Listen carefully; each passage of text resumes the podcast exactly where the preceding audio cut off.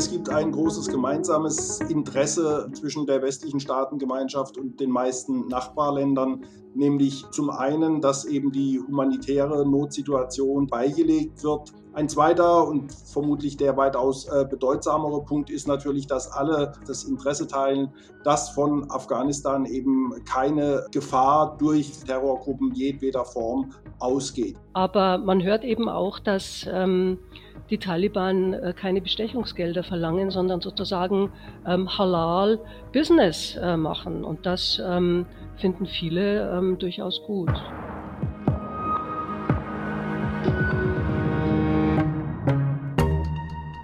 Der 15. August 2021 ist ein einschneidender Tag in der Geschichte Afghanistans. Es war nämlich der Tag, an dem die Hauptstadt Kabul an die Taliban fiel und zwei Wochen später dann haben auch die letzten westlichen Soldaten das Land verlassen und die Machtübernahme durch die Islamisten war sozusagen vollzogen. Seither ringen westliche Regierungen und nicht nur die um eine Antwort auf die Frage, wie sollen wir mit den Taliban jetzt umgehen? Und in dieser Ausgabe des SWP-Podcasts wollen wir deswegen analysieren, wie machen das eigentlich die Nachbarländer? Sie sind durch ihre Nähe ja fast zu einer Kooperation mit den Taliban gezwungen und das nicht eben erst seit Ende August 2021, sondern auch schon davor. Das ist unser Thema in dieser Folge des SWP-Podcasts, des Podcasts der Stiftung Wissenschaft und Politik. Herzlich willkommen dazu.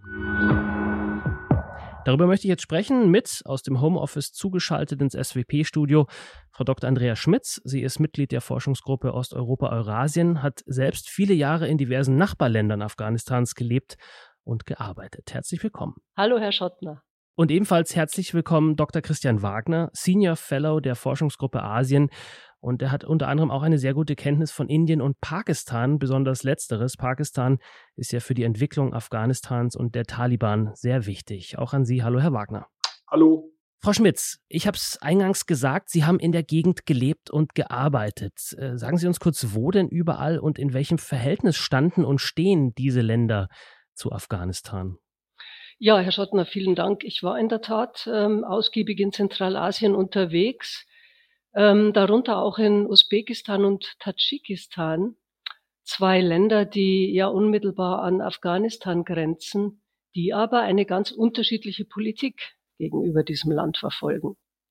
Vielleicht fange ich mit Usbekistan an, denn die Haltung der usbekischen Regierung ist exemplarisch für die Mehrheit der Staaten in der Region. Ja, zum Ausführen wollen wir gleich noch kommen. Vielleicht sagen Sie uns noch, welche Interessen haben diese Länder denn in Bezug auf Afghanistan? Sind das Nachbarn wie jetzt Deutschland und Österreich, wo man so nebeneinander lebt und sich irgendwie schätzt, oder sind die in anderer Form einander verbunden oder eben nicht verbunden? Also das gemeinsame Interesse dieser Länder ähm, liegt in der Wahrung sicherheitspolitischer Stabilität und natürlich auch der ökonomischen Interessen, die diese Länder in unterschiedlichem Maße jedoch äh, mit Afghanistan verbinden. Ja. Herr Wagner, ich habe es gesagt, Indien, Pakistan, das ist so der Bereich, wo Sie sich besonders gut auskennen. Ähm, lassen Sie uns auf Pakistan gucken. Die sind, äh, besonders der Geheimdienst Pakistans ist ja für die Entwicklung der Taliban wichtig. Welche Interessen hat Pakistan in Afghanistan? Ja, Pakistan hat, glaube ich, zwei Interessen, die im Vordergrund stehen. Ähm, zum einen war Afghanistan für Pakistan immer auch Schauplatz des indisch-pakistanischen Konfliktes. Ähm, zum Zweiten setzt natürlich die Regierung in Islamabad darauf, mit der Unterstützung der Taliban auch einen eher, sagen wir, säkularen, pashtunischen Nationalismus, dem sich Pakistan immer gegenüber gesehen hat, aus Afghanistan entgegenzutreten. Man darf ja nicht vergessen, dass keine afghanische Regierung bis heute die Grenze zu Pakistan anerkannt hat. Also auch das bleibt natürlich ein Sicherheitsproblem für Pakistan. Mhm. Frau Schmitz, jetzt dürfen Sie ausführen, welches der Nachbarländer hat die wenigsten Probleme, sich an die neuen Machthaber zu gewöhnen, an die Taliban? Ja, das ist sicherlich Usbekistan. Ähm, die Haltung der usbekischen Regierung entspricht oder repräsentiert ähm, die Haltung der meisten der regionalen Anrainer Afghanistans. Usbekistan hat schon vor mehreren Jahren Kontakt zu den Taliban aufgenommen und fährt einen ausgesprochen pragmatischen Kurs gegenüber den Taliban und hofft, dass sich möglichst bald die Verhältnisse unter den Taliban in Afghanistan stabilisieren.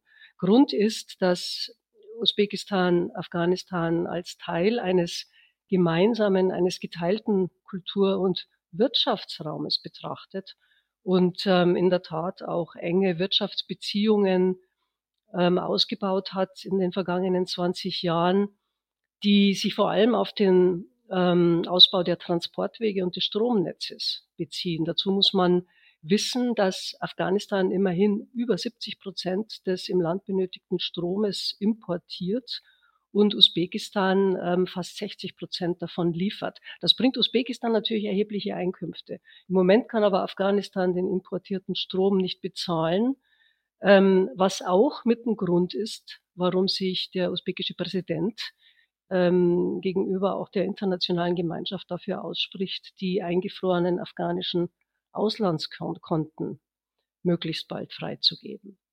Aber es sind eben nicht nur ökonomische Interessen, ähm, sicherheitspolitische Erwägungen spielen ähnlich wie bei Pakistan auch eine Rolle. Usbekistan steht allerdings dabei auf dem Standpunkt, dass es für die Sicherheit des eigenen Landes und der Gesamtregion besser ist, wenn die Taliban ihre Macht möglichst bald konsolidieren und sich die Verhältnisse im Land stabilisieren. Ein funktionierender Staat, so argumentiert die usbekische Regierung, ähm, ist allemal besser als Bürgerkrieg und ähm, humanitäre Katastrophe.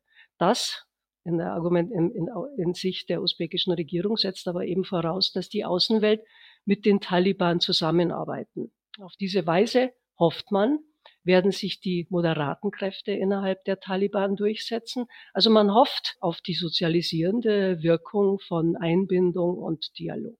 Ja, die internationale Gemeinschaft setzt ja insofern auch auf Usbekistan, als dass in der Grenzstadt Termis äh, ein großes Lager der Vereinten Nationen ist ähm, mit Lebensmitteln, mit äh, Gegenständen für den äh, täglichen Gebrauch, die für Afghanistan bestimmt sind. Steht das in irgendeinem Widerspruch? Ergänzt sich das? Ähm, was kann die internationale Gemeinschaft da von Usbekistan vielleicht sich abschauen? Nein, das entspricht ja ganz ähm, den Gegebenheiten, also ähm, und der Haltung auch der usbekischen Regierung. Wie gesagt, es ist ein Ausdruck der gewachsenen ähm, wirtschaftlichen Interessen mit Afghanistan. Und in der Tat, Termes hat sich zu einem äh, Transporthub entwickelt. Es gibt ähm, nicht nur äh, den Flughafen, also über den ja auch ähm, ein guter Teil der Rückholaktionen ähm, durchgeführt worden ist, sondern es gibt eben auch ein riesiges, ein 400.000 Quadratmeter großes logistisches Areal, also Lagerhallen, in denen sich eben nicht nur Lebensmittel, sondern auch andere humanitäre Güter zwischenlagern lassen. Und das wird bereits jetzt von der internationalen Gemeinschaft, speziell von den Organisationen, die eben jetzt begonnen haben, ähm, Nahrungsmittellieferungen und äh, medizinische Hilfsgüter nach Afghanistan zu expedieren, äh, genutzt werden. Hm. Lassen Sie uns noch äh, zuletzt auf Usbekistan schauen. Der Unterschied zwischen äh, dem, den staatlichen Akteuren und zum Beispiel Menschen, äh, die Lastwagen fahren und äh, Waren in und aus Afghanistan herausschauen. Da habe ich vor kurzem eine Reportage, ich glaube im ZDF war es gesehen, wo ein Lastwagenfahrer sagte, ja, seit Jahren machen wir mit den Taliban äh, quasi Geschäfte. Wir zahlen denen einen Betrag X, dürfen dafür nach Afghanistan rein und kommen auch wieder raus. Das ist überhaupt kein Problem. Gibt es da unterschiedliche ähm, Herangehensweisen? Naja, nee, auch hier, ähm, wie gesagt, ähm, herrscht Pragmatismus vor. Und ähm, ähm, im Übrigen vor Jahren wurden die Zolleinnahmen ähm, von usbekischen, aber auch äh, etwa tadschikischen Lastkraftwagenfahrern noch nicht an die Taliban gezahlt, sondern an die Zollbehörden der afghanischen Regierung. Und man hörte gelegentlich, dass seit die Taliban ähm, die afghanische Seite der Grenze kontrollieren, das Handling sozusagen ähm, der Zollgebühren transparenter und berechenbarer geworden ist. Also für die usbekischen oder tadschikischen Lastkraftwagenfahrer macht das wenig Unterschied zum einen, ob sie, also wem sie jetzt die Transport, äh, die, die, die Zollgebühren äh, zahlen. Aber man hört eben auch, dass ähm, die Taliban äh, keine Bestechungsgelder verlangen, sondern sozusagen ähm, halal Business äh, machen. Und das ähm, finden viele ähm, durchaus gut. Herr Wagner, wir haben Pakistan schon erwähnt, äh, sehr eng mit den Taliban, mit Afghanistan vernetzt, aber auch China hat, was glaube ich gar nicht so präsent ist, äh, eine direkte Grenze mit Afghanistan. Die ist relativ kurz und liegt wahnsinnig hoch in dem im Gebirge auf fast 5000 Metern Höhe. Da ist mit äh, Lastwagen eher schwierig, vor allem weil sie teilweise gar nicht zugänglich ist in Teilen des Jahres. Aber was will China denn von den Taliban und was sind die größten Sorgen, die China hat? Und China hat vor allem ähm, sicherheitspolitische Bedenken. China hat natürlich ein großes Interesse an einem stabilen ähm, Afghanistan. Also auch hier steht sicherlich im Vordergrund, dass die äh, Auseinandersetzungen, die wir jetzt noch sehen zwischen den Taliban und Teilen des Islamischen Staates, ähm, an ein Ende kommen. Ähm, China befürchtet eben, dass aus Afghanistan Extremismus, äh, islamistisches Gedankengut vor allem auf seine muslimische Bevölkerung ähm, der Uiguren in der Provinz Xinjiang überschwappt. Das ist, glaube ich, das alles überragende chinesische äh, Interesse. Also hier stehen eigentlich ganz klar sicherheitspolitische Erwägungen im Vordergrund und das unterscheidet natürlich dann China auch von einer Reihe von Nachbarstaaten, die eben auch noch da, äh, daran ein Interesse haben, dass bestimmte Gruppen in Afghanistan zum Beispiel an der Regierung beteiligt werden. Hat China denn Interesse an etwaigen Rohstoffen, die es in Afghanistan vielleicht noch auszubeuten gibt? Ja, China hat ja schon in der Vergangenheit ähm, ein Interesse an den äh, äh, Rohstoffressourcen in Afghanistan. Damals ist aber diese Exploration nie richtig vorangekommen, vor allem aufgrund von Sicherheitsbedenken, die es auch auf Seiten der Chinesen gab. Es bleibt jetzt mal abzuwarten, ob es den Taliban eben gelingt, ihre Herrschaft zu stabilisieren. Wenn das der Fall wäre, dann könnte es durchaus auch wieder von Interesse sein für die Chinesen, hier ähm, diese äh, Rohstoffe in Afghanistan auszubeuten. Das dürfte auch für die Taliban von Interesse sein, denn auch sie stehen natürlich vor dem großen Problem, wie sie eine funktionierende Wirtschaft mittel- bis langfristig aufbauen können, um eben den äh, Staatshaushalt zu finanzieren um eine Entwicklung in Gang zu bringen. Und ich denke, hier wird China mittel- bis langfristig als wirtschaftsstärkster Nachbar ähm, des Landes sicherlich eine Rolle spielen. Ist denn abzusehen, dass es eine ähnliche Entwicklung gibt wie vielleicht auf dem afrikanischen Kontinent, wo China ja durch ähm, Industrieprojekte, durch Wirtschaftsprojekte sehr stark präsent ist? Das wird man sich mittel- bis langfristig ähm, genauer betrachten müssen. Ähm, China hat ja in allen Ländern der Region, in Zentralasien, vor allem auch in Südasien, auch im Iran mittlerweile seine Seitenstraßeninitiative äh, ausgeweitet. Also es liegt eigentlich nahe, dass man mittel- bis langfristig hier auch Afghanistan ähm, natürlich mit in dieses Projekt in irgendeiner Form mit einbezieht. Hier böte es sich auch an, das eventuell über Pakistan geschehen zu lassen. Pakistan ist ja das wichtigste Einzelprojekt eigentlich in der chinesischen Seidenstraßeninitiative. Ich glaube, der Unterschied im Vergleich zu dem chinesischen Engagement äh, auf dem afrikanischen Kontinent liegt eben vor allem darin, dass man äh, eben hier aus chinesischer Perspektive immer ganz klar die Sicherheitsinteressen im Vordergrund hat. Das heißt, man wird, wenn man mit der Taliban-Regierung verhandelt, natürlich auf knallharten Garantien bestehen, dass eben die Taliban dafür sorgen, dass keine extremistischen Gruppen der Uiguren oder des Islamischen Staates ihren Einflussbereich auf China ausbreiten oder dorthin äh, ihre Ideen exportieren, dann wäre sicherlich China auch zu einem größeren wirtschaftlichen Engagement im Land mittel- bis langfristig zumindest bereit. Herr Wagner, Pakistan, da müssen wir doch durchaus auch noch mal ein paar Worte drüber verlieren. War denn da der Jubel groß, als die Taliban wieder an die Macht gekommen sind? Und der Jubel in den offiziellen Kreisen war natürlich zunächst groß. Man hatte ja die Taliban jahrzehntelang unterstützt. Es zeigt sich allerdings, dass es in der Zwischenzeit doch auch eine deutlich kritischere Position gibt. Ähm, es gibt ja in Afghanistan auch die sogenannten pakistanischen Taliban und diese sehen sich natürlich durch den Erfolg der afghanischen Taliban nun ermutigt, auch ihren Kampf gegen Pakistan fortzusetzen. Sie wollen ja einen Taliban-Staat in Pakistan errichten. Äh, und wir haben in den letzten Wochen tatsächlich gesehen, dass sich die Sicherheitslage deutlich verschlechtert hat. Das heißt, wir haben mehr Anschläge äh, seitens der pakistanischen Taliban in Pakistan. Also von daher ist es eher ein, ein sehr ambivalenter Erfolg, den Pakistan hier errungen hat. Auf der nicht ganz anderen Seite, aber im Westen Afghanistans ist noch eine große, lange Grenze, sehr lange Grenze mit einem mächtigen Akteur in der Gegend, Iran. Was sind Irans Interessen und wie verhält sich Iran zu den neuen Machthabern?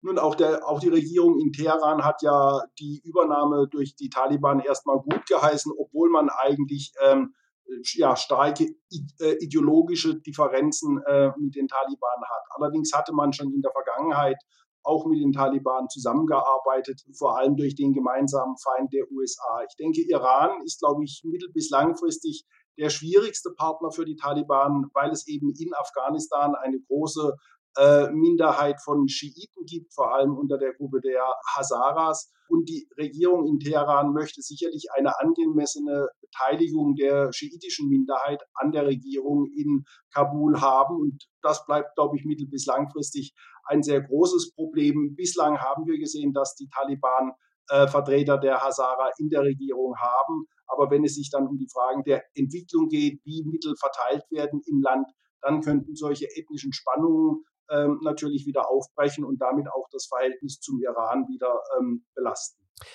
Frau Schmitz, an Sie auch noch eine Frage an über zwei Länder, die keine unmittelbare Grenze haben mit Afghanistan, äh, Kasachstan und Russland. Die haben auch Interessen aus ganz speziellen Gründen. Welche nämlich?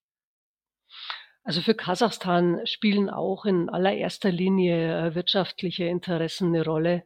Kasachstan ist ja ein ähm, im Moment der größte Importeur von Weizen nach Afghanistan und kriegt da auch so ein bisschen Konkurrenz von Usbekistan. Und Kasachstan will natürlich den afghanischen Markt nicht verlieren und setzt auch auf gute Beziehungen ähm, zu den Machthabern dort. Russland ist ähm, unbedingt auch hier zu erwähnen, denn ähm, Russland hat nach dem Abzug der USA wieder die Rolle als wichtigster Sicherheitsgarant in der Region übernommen. Das heißt, sein militärpolitisches Engagement verstärkt, vor allem in Tadschikistan.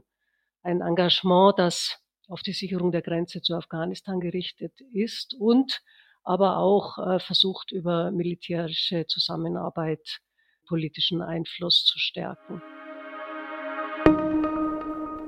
Frau Schmitz, ein Land, dafür haben wir noch Zeit sozusagen. Gibt es ein Land in der unmittelbaren äh, Nachbarschaft Afghanistans, wo die Regierung sagt, also mit den Taliban verhandeln wir überhaupt nicht, da, mit denen wollen wir eigentlich nichts zu tun haben? Ja, in der Tat. Und ähm, zwar handelt es sich um Tadschikistan, das hier tatsächlich eine ganz andere Haltung einnimmt als die Nachbarn ähm, bezüglich der Taliban. Also erstens besteht die, die, die tadschikische Regierung darauf, dass von den Taliban eine Gefahr für das eigene Land ausgehe. Und zweitens verlangt man von den Taliban die Bildung einer inklusiven Regierung und die Wahrung der Menschenrechte. Und das sind Forderungen, die man ja nun von einem Land mit einer so miserablen Menschenrechtsbilanz wie Tadschikistan nicht unbedingt erwarten würde. Also ähm, in Tadschikistan ähm, ist Folter in Gefängnissen üblich. Es gibt Sippenhaft wird angewendet, ähm, um oppositioneller ähm, habhaft zu werden. Also alles Vorwürfe, die man auch den Taliban macht. Also woher, muss man fragen, äh, kommt es, dass Tadschikistan hier plötzlich, ähm, dass ein Land wie Tadschikistan hier plötzlich die Einhaltung der Menschenrechte und eine inklusive Regierung äh, verlangt. Und woher kommt's?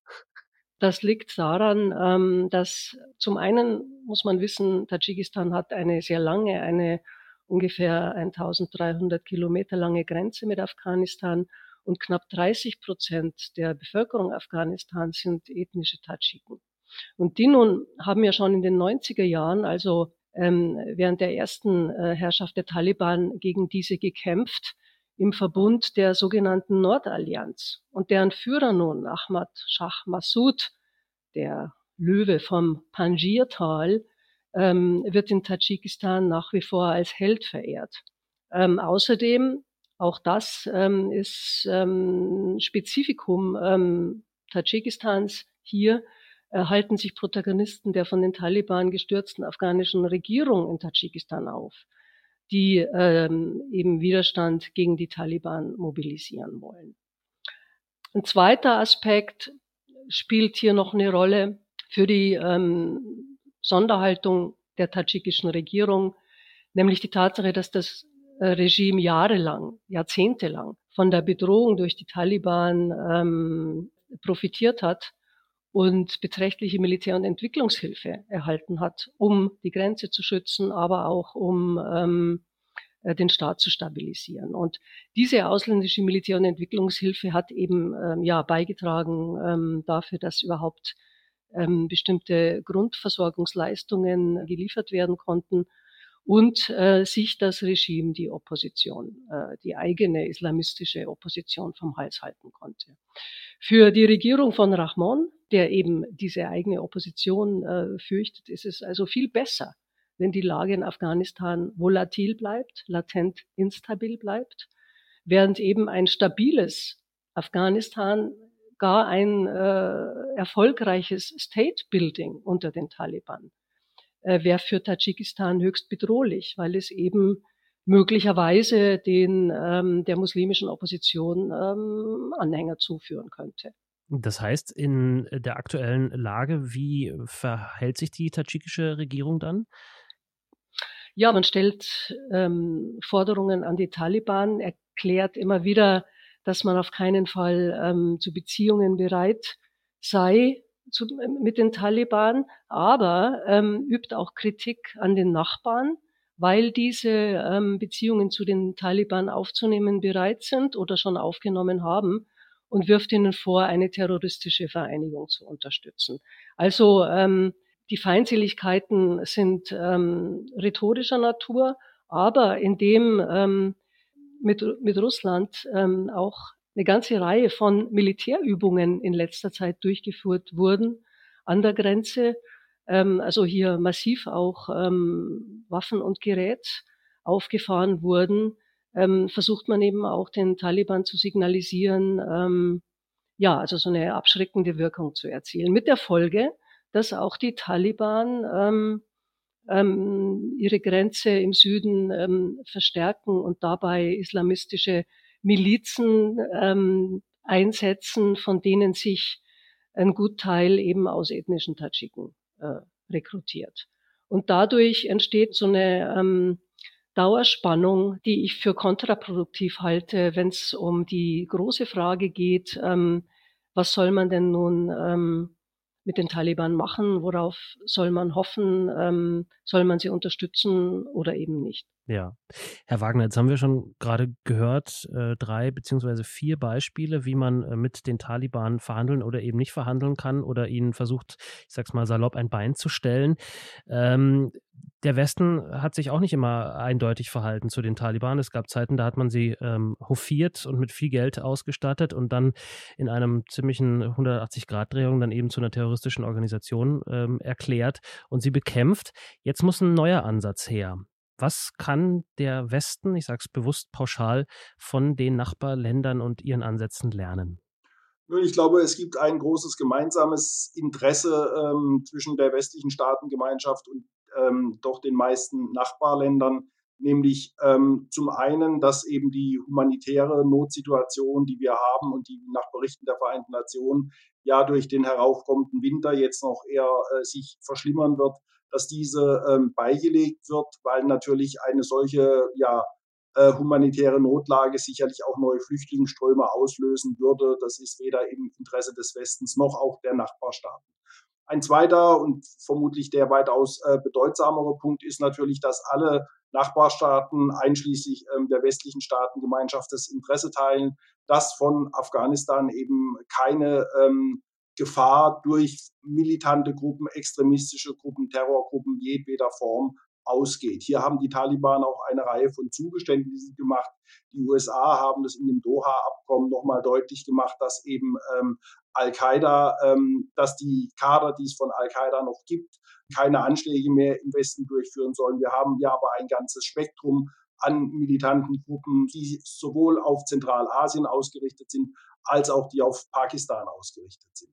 Also es gibt hier, glaube ich, äh, zwei große Schnittmengen, die wir sehen können, die der Westen ähm, mit den Staaten in der Region teilt. Dann hören aber die Gemeinsamkeiten auch schon auf, weil wir natürlich von oder in den westlichen Hauptstädten ja vor allem natürlich auch die Frage haben, inwieweit eben Minderheiten, vor allem auch Frauen, die Zivilgesellschaft, ethnische Gruppen ähm, an der Regierung der Taliban beteiligt werden sollen. Wir haben bei der Regierungsbildung jüngst eben nur gesehen, dass es eben ähm, Vertreter einiger ethnischer Gruppen gibt. Ich denke, hier haben die Nachbarstaaten auch ein sehr unterschiedliches Interesse daran, äh, wie verschiedene religiöse, ethnische Gruppen ähm, in der Regierung vertreten sind.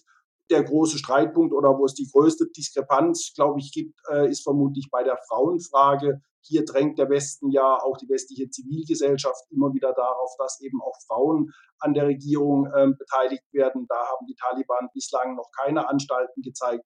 Auch bei den Nachbarstaaten kann man ähm, aus den bisherigen Äußerungen eigentlich sehen, dass die Frauenfrage vermutlich nicht das gleiche Gewicht hat, wie es das in der westlichen Diskussion einnimmt. Frau Schmitz, würden Sie sich dem anschließen oder sagen Sie, nee, da gibt es durchaus so ein paar Rosinen aus der Politik der Nachbarländer, die man sich noch äh, rauspicken soll, über die wir jetzt noch nicht gesprochen haben?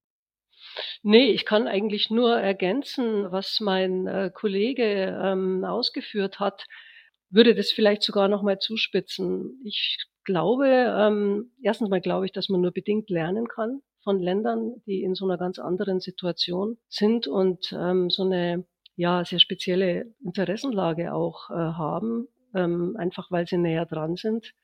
Ähm, ich meine, die Politik gegenüber anderen Staaten hängt ja immer von den Interessen ab, die man bei der Zusammenarbeit verfolgt und eben auch von der eigenen Handlungsmacht. Und im Hinblick auf die Taliban bedeutet das, die eigene Handlungsmacht des Westens hier gering ist dass man akzeptieren muss, dass man es hier mit einem Akteur zu tun hat, der mit eigenen Ordnungsvorstellungen und einer eigenen Normativität ähm, uns gegenübertritt und dass man auch, glaube ich, akzeptieren muss, dass diese Ordnungsvorstellungen von großen Teilen der afghanischen Bevölkerung und sogar auch von den Nachbarn teilweise auch geteilt werden. Nicht was die Extremformen betrifft, sicherlich, aber doch die grundlegenden Verhaltensnormen. Und der Westen ist hier in einer Situation, wo man mit Bedingungen einfach nicht weit kommt. Es sei denn, man nimmt Staatszerfall in Kauf. Und wenn man das nicht will, bleibt eigentlich tatsächlich nur, es so zu handhaben wie die Mehrheit der regionalen Nachbarn Afghanistans, nämlich ähm, auf eine pragmatische Zusammenarbeit mit den Taliban zu setzen und zu hoffen, dass die Regierungsverantwortung einen mäßigenden Einfluss auf diese ausübt. Dass also die, dass die Taliban auf Forderungen eingehen, ähm, hat man ja schon gesehen bei der Neubildung der Interimsregierung. Also wenn ich nochmal zuspitzen darf, was Sie eben schon etwas zugespitzter gesagt haben, muss man eigentlich darauf hoffen, dass die Taliban ihre Macht konsolidieren, ausbauen, festigen und sozusagen sicherer im Sattel sitzen. Also zumindest, dass die Taliban ähm, ähm, es schaffen, ähm, den Staatszerfall aufzuhalten. Ja, klar. Also das setzt schon voraus, dass, dass sie ihre Macht äh, konsolidieren, auch gegenüber den ja noch viel extremeren und gefährlicheren Gruppen, ähm, die die Macht der Taliban oder die Herrschaft der Taliban ähm, im Land in Frage stellen. Also im Hinblick auf diese spezifische Gemengelage, äh, glaube ich, äh, kommt man nicht dran vorbei.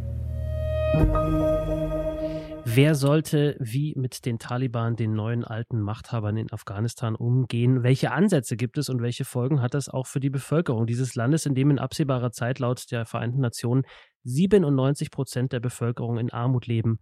Könnten, wenn sich die Versorgungslage nicht ändert. Was die Nachbarländer und der Westen dazu beitragen können, darüber haben wir in diesem SWP-Podcast gesprochen. Herzlichen Dank an Dr. Andreas Schmitz und Dr. Christian Wagner von der Stiftung Wissenschaft und Politik für Ihre Zeit und Ihr Wissen. Ja, danke. Vielen Dank. Und Ihnen, liebe Zuhörerinnen und Zuhörer, vielen Dank für Ihr Interesse. Leseempfehlungen zum Thema gibt es gebündelt auf der SWP-Website bei dieser Podcast-Folge. Sie können natürlich auch gerne in unsere nächsten und die alten Folgen reinhören. Finden Sie alle gesammelt auf unserer Webseite, SWP Newsletter, SWP Facebook und Twitter-Accounts. Informieren Sie wie immer über alle unsere Neuerscheinungen. Mein Name ist Dominik Schottner. Bis zum nächsten Mal. Bleiben Sie neugierig.